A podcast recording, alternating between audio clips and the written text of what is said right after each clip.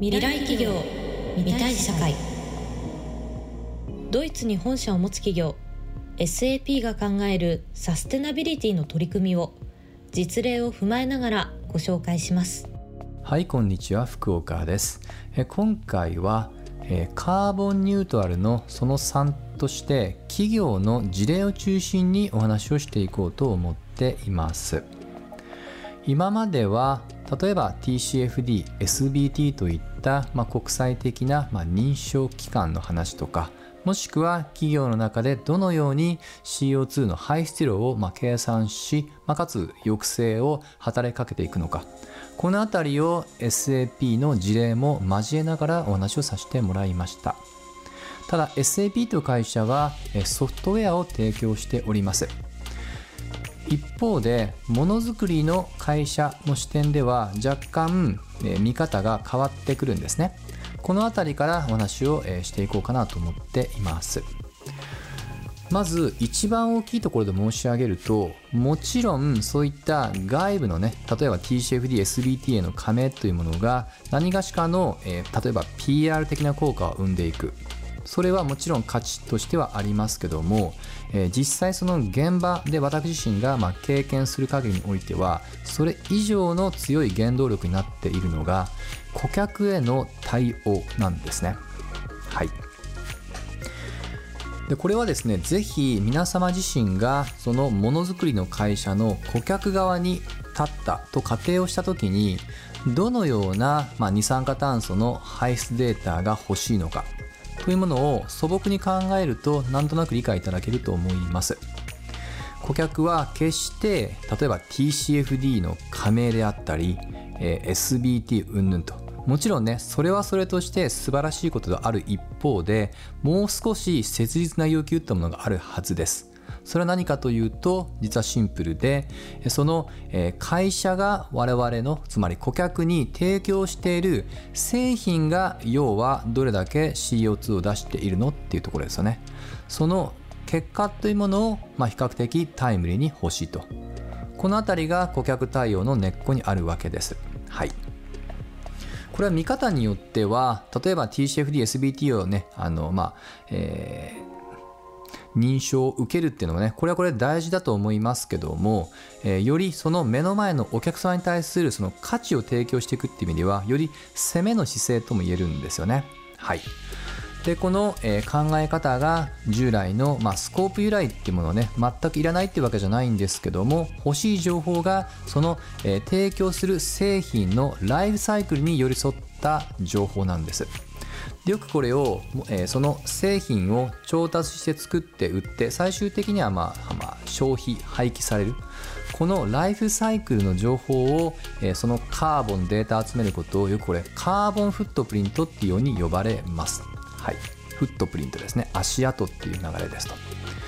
このカーボンフットプリントをきちっと企業として製品軸で収集そしてま提示をしていかなければいけないわけです。若干このスコープの切り口でデータを集める時とはアプローチは変わってくるんですね。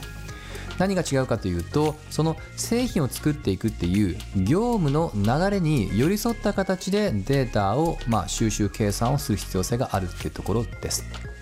スコープ123というのは発生源由来での分類ですので、えー、まあ大まかに申し上げると例えば組織別であったり場所別とこのように集計されるわけですね。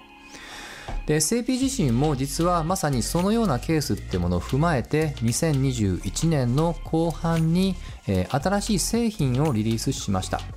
これはプロダクトフットプリントマネジメントと呼んでいますまあ、名前から想像つくと思いますけどもまさに今のようなフットプリントをデータとして管理するための製品です。はいでこの製品は、ま、今後の段階的に拡張していくっていうスタイルでまず、えー、ファーストバージョンとして提示したものはライフサイクルの中でも特に、え、相対的にインパクトが強いスコープ3の、えー、一つの分類にあたる、え、これはサプライヤーさんから購買した製品。これの発生由来。ここに的を絞ってそれを活動の流れで自然にデータを取って計算する仕組みってものを主要な機能として提供しています。そして今後よりその下流具体的に言うと、えー、在庫として自社に取り込んでそして工場で生産をして販売をしていく。このような流れでの、え、機能を拡張する予定です。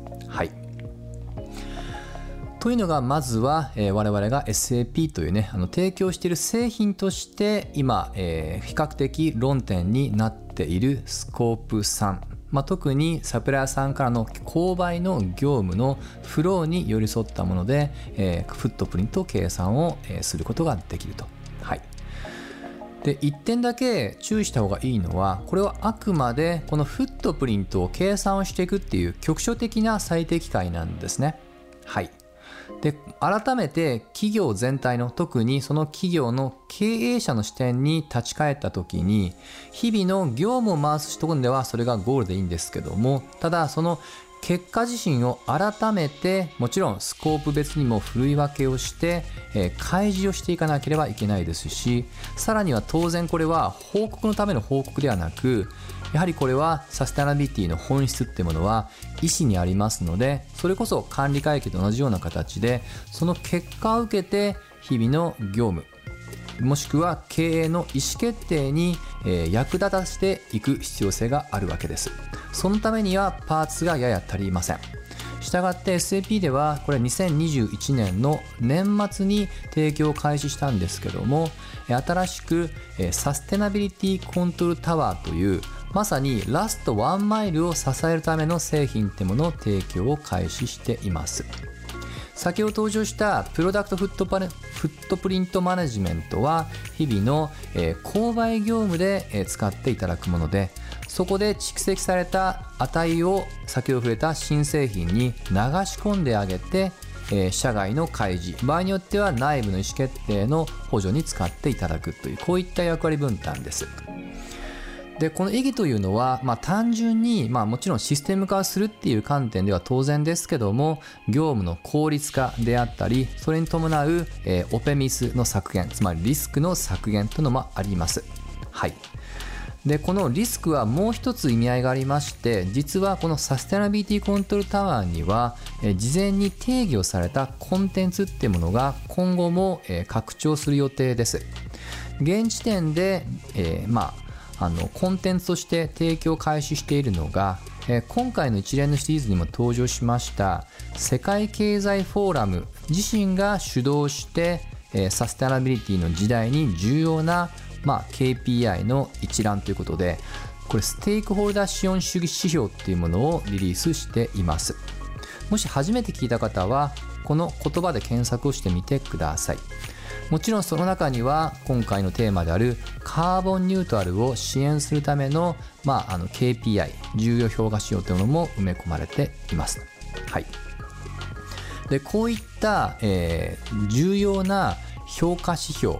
を言えるためのデータベース。そしてそれを何よりも、えー、見せるっていう観点でグラフィカルなダッシュボード。これらを全て一気通貫で提供をさせていただいているってところですのでこれは今後新しい、えー、まあフレームワークといいますか枠組みっていうのがおそらく今後も出てきます。そして我々 SAP 自身もそのような国際的な動向と協調しながらこの製品のコンテンツを増やしていく予定ですので、え、こちらのフレームワークもしくはプラットフォームってものをね入れていただけるとえ、そのバラバラにね、つどつど Excel ワークでレポートを作るのではなく、その共通の箱の中で、えー、様々な見せ方ってものを吸収をすることができるというね、まあ言ってしまうと国際的な動向にきちっと、まあ、連携を図ることができるっていうような、えー、プラスの効果もございます。はい。まあ、といった形で、えー、日々のねまずはその業務として繰り返しになりますけども顧客対応に対して付加価値を提供していくそしてその先には企業としての意思決定そして外向きな国際的な動向とのま連携この辺りを見据えたまソリューションというものを昨年から提供を開始させていただいております。で最後に念のためになるかもしれませんけどこの一番の価値っていうところ。もちろん、え効率化リスク低減っていうところあるんですけどもその根っこのところはこれはもう100%我々のま経験則ですけどもやはり自分ごと化の誘発に尽きると思っています。はい。要は、今まで経済活動を中心に行ってきたものを調達して作って売っていく。あとは財務データを中心に報告をしていく。従来やってきたこととまた別に切り分けをして新しい流れで、えー、作業をしていくとどうしても自分ごと化が希薄化してしまうんですね。ですので大事なとにかく従来の日々の活動意思決定の中に組み込んであげる。そうすることによって自分ごと化を誘発そして醸成することによってそのサステナビリティ自身をそれこそサステナブルにしていくっていうところですよね。このあたりが一番重要かなと感じています。実際にこのような考え方に賛同いただいた企業様ですでにその導入ってことも進められています。はい。といった形で、まあ、今日はあのものづくりっていう会社の視点の話しましたけどもある程度は、えー、例えばサービス企業にも通用するところはあろうかと思いますし特に最後の自分ごと化というのはおそらく全ての企業で重要な要素になってくると思います。ぜひこれを聞いている方々の中で、えー、それぞれが所属している、まあ、企業で今どのようなそのカーボンニュートラルの取り組みが進んでいるのかぜひ少しでも関心を持った方は調べてみていただけると面白いんじゃないかなと思います。はい。といったところで今日のお話は以上にしたいと思います。ぜひ皆で見たい未来を作っていきましょう。SAP ジャパンについてもっと知りたい。そんなあなた。SAP ジャパン公式 SNS をぜひフォローください。パソコン、スマホで SAP ジャパン Twitter、